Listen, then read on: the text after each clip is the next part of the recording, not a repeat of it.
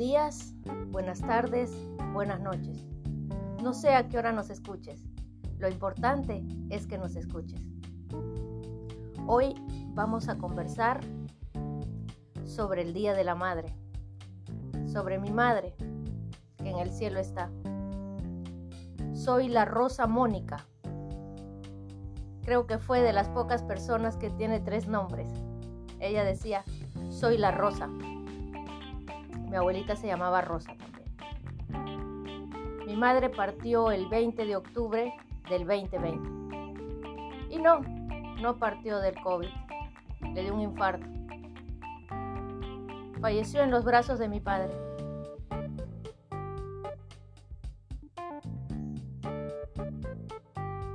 Tanto que enseñar y tanto que aprender de mi madre.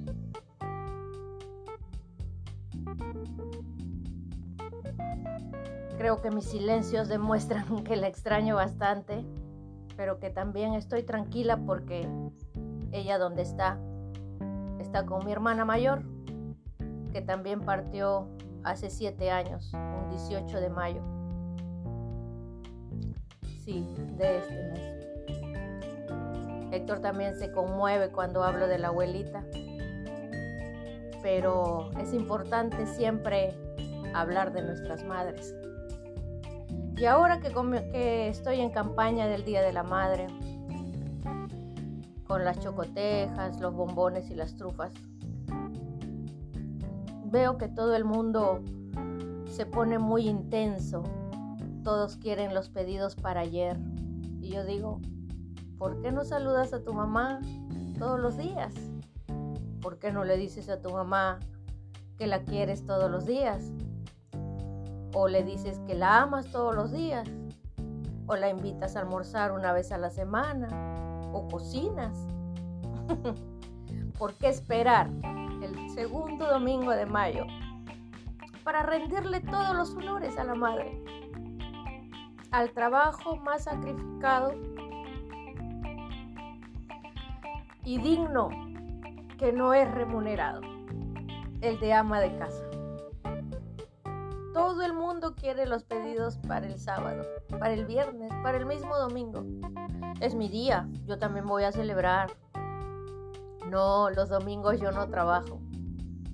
Pero digo, tienes 364 días para festejarla y esperas el segundo domingo de mayo para apurarte en comprarle algo, en no saber qué regalarle, en pensar que seguro no le gusta el regalo el mejor regalo es su presencia.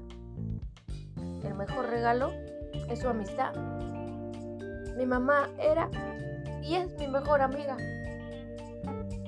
Sí la hice renegar bastante.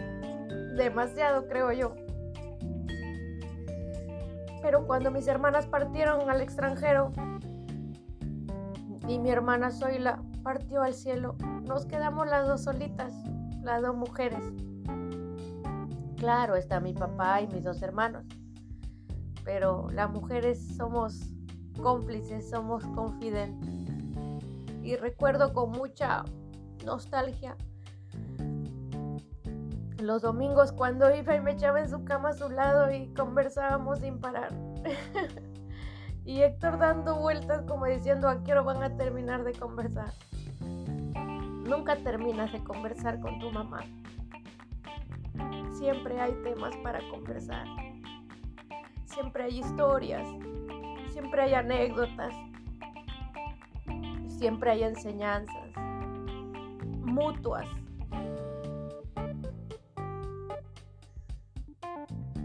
La extraño bastante a mi mamá. Abracen a sus mamás, quieranla mucho. Sí, hay veces nos hacen renegar porque hay veces no piensan igual que nosotros. Ellas nacieron en otra época, con otras reglas seguramente. Hay veces somos muy rebeldes y después decimos, pucha, debía hacer esto, ¿no? Pero quería festejar hoy a todas las madres que nos escuchan. Y mi mamá está acá seguro, escuchando. No sé si es un homenaje o son palabras y un testimonio de vida. Por eso cuando siempre hago los podcasts y hablo o recuerdo sus consejos, las lágrimas siempre van a caer. Recién este año se van a cumplir dos años de su partida, pero extraño su olor, sus abrazos, su voz, sus llamadas. Y esta pandemia me la. Velorio y el...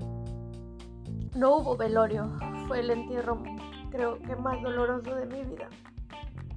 Pero tenía que darle fuerzas a Héctor y a mi papá, que se quedaba viudo, solito. Mis hermanos se van a trabajar, yo voy a la casa los domingos. Estuve bastante tiempo, me quedé ahí después de octubre, me quedé casi hasta enero, ¿no? Febrero, ¿no, Héctor? Del siguiente año. Pero cada uno tiene sus espacios, el trabajo, nuestro emprendimiento, las actividades de Héctor. Quieran mucho a sus mamás. Hablen con ellas si no están a su lado físicamente. Son nuestros ángeles que nos van a cuidar siempre. Por eso yo decía, ¿por qué mi mamá llora tanto para el Día de la Madre? Porque extrañaba a su mamá y decía, yo quisiera que mi mamá esté ahí sentadita, sin que hable, sin que me diga nada, pero que esté acá sentadita para abrazar. Mi mamá lloraba bastante. Ahora le entiendo, porque eso siento yo. Los segundos domingos de mayo. Quieranla mucho a sus mamás. Tengo muchas hijas postizas que me dicen mamá y me emociono mucho. Tengo mi amiga de los scouts, que es mi, segunda mamá y también mi mejor amiga. Pero como el olor de la mamá, como la comida de la mamá, como los ingredientes y los apapachos que te da, no importa la edad que tengas. No hay. Respétenla siempre. Sean amigos de su mamá siempre van a dar los buenos, los mejores consejos. Y también van a haber diferencias. Pero de eso se trata. De ser buenos hijos. Hijas. Por eso les digo a Héctor, reza mucho por tu mamá. Para envejecer juntos, ¿no, Héctor? Para que cuando Diosito me lleve, seas más independiente. Seas un hombre de bien que ya lo eres. Y que dulce amor siga por mucho tiempo. Como dijo mi mamita, muchos éxitos. No dejes, no dejes tu emprendimiento, me decía, en pandemia. Van a venir tiempos mejores. Soy Isabel Salgado Amado y este ha sido un capítulo más de Autismo Visible Perú.